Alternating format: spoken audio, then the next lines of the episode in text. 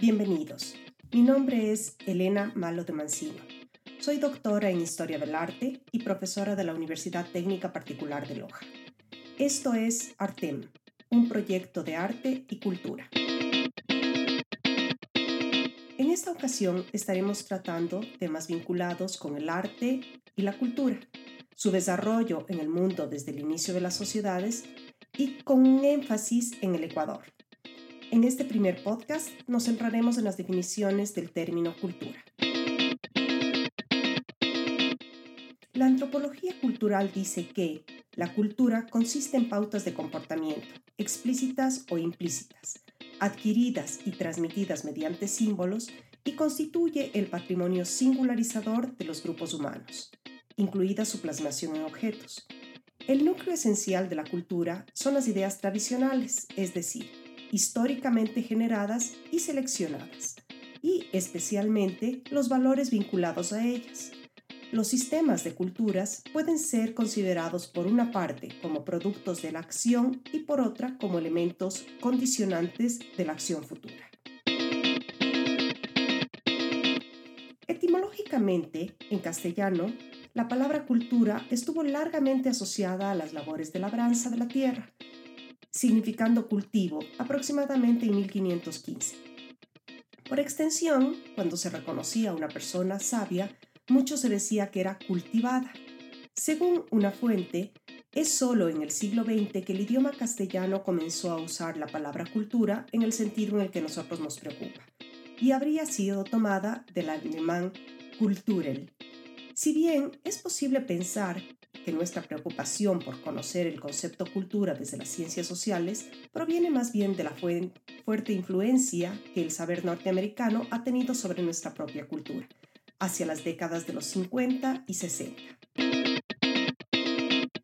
La confusión del concepto cultura surge cuando se usa como expresión y manifestación de las bellas artes, especialmente en diarios y revistas de donde se interpreta que las personas instruidas y conocedoras de las artes y de otras gentes son muy instruidas, asumiéndose que hay otra, toda una gradación hasta los incultos o carentes de cultura.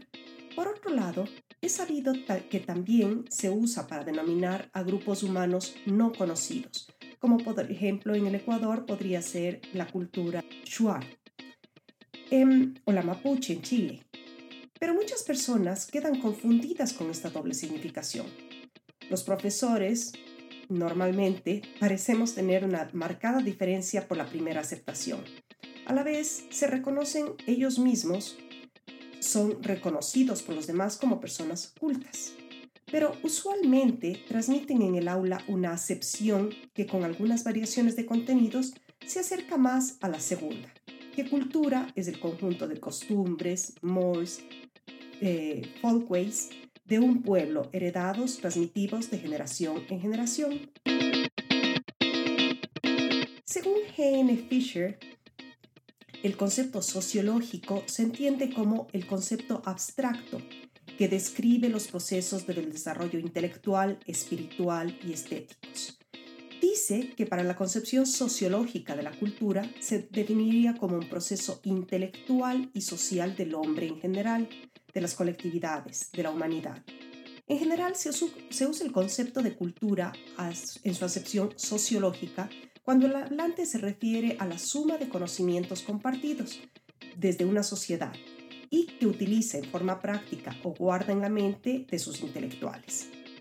Es decir, al total conocimientos que posee acerca del mundo y del universo, incluyendo todas las artes, las ciencias exactas, entre las cuales estarían matemáticas, física, química, etc., las ciencias humanas como la economía, la psicología, la antropología, la sociología y la filosofía. Teniendo presente que por mucho que ese pueblo o sociedad sepa del universo, siempre van a existir áreas de conocimiento que no posee o desconoce. Por ellos, es justamente el sentido sociológico que usan los agentes del gobierno para la planificación o la política cuando proponen planes para desarrollar la cultura nacional.